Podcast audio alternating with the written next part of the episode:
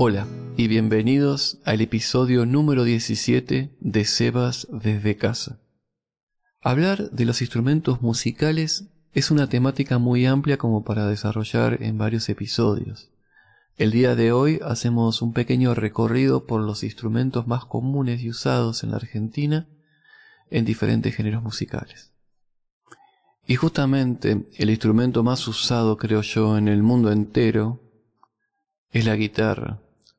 Claro que con el desarrollo de las nuevas tecnologías se puede pensar en un pequeño corrimiento hacia los instrumentos no físicos, o sea, que no sean ni acústicos ni eléctricos, como en el caso de la guitarra, dado que hoy está todo digitalizado. Sin embargo, la guitarra tiene una gran historia tanto en el mundo como en la Argentina. Ya las primeras estrofas del Martín Fierro dicen, aquí me pongo a cantar al compás de la vihuela. La vihuela es un instrumento de cuerda pulsada, con una forma parecida a la guitarra. Normalmente tiene seis clavijeros, cinco son dobles y uno simple en la primera cuerda.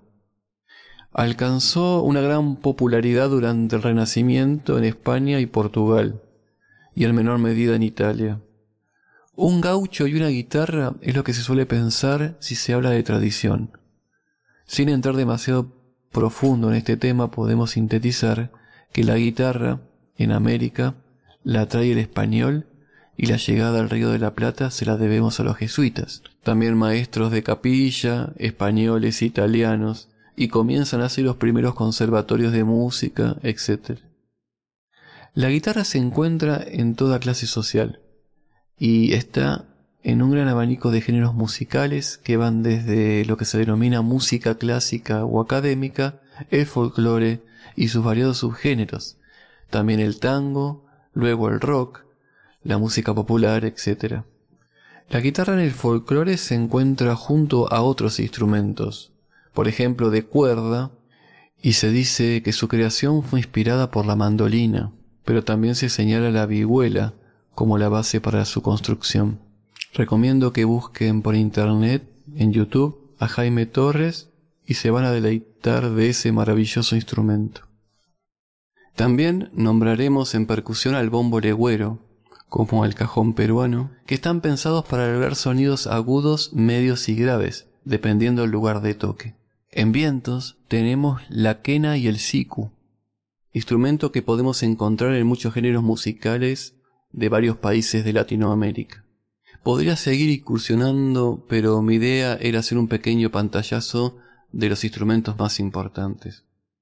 Ya hemos hablado un poco del rock argentino y su historia en episodios anteriores, pero este género tan conocido mundialmente tiene como instrumentos principales el bajo, ya sea eléctrico o acústico, la batería, la guitarra eléctrica o acústica, teclados, sintetizadores y pianos acústicos, y todo lo necesario para amplificar el sonido, monitores, parlantes, amplificadores, micrófonos, cables y todo lo demás. En la década del 60 y el 70 se solía utilizar mucho la flauta traversa, así como la armónica y o la melódica, por ejemplo. Ya para terminar, quiero nombrar algunos instrumentos de la orquesta. Por ejemplo, tenemos las maderas, que son la flauta, clarinete, oboe. También tenemos los metales, el trombón, la trompeta, la tuba, corno, saxos. Y en cuerdas, la viola, el violín, contrabajo, violonchelo, etc. Si nunca lo hicieron, les recomiendo que busquen por YouTube cada uno de todos los instrumentos que acabo de nombrar y escuchen cómo suenan solo o en contexto musical. Creo que lo van a disfrutar mucho. Por lo pronto yo me despido y espero que nos escuchemos el próximo episodio. Adiós.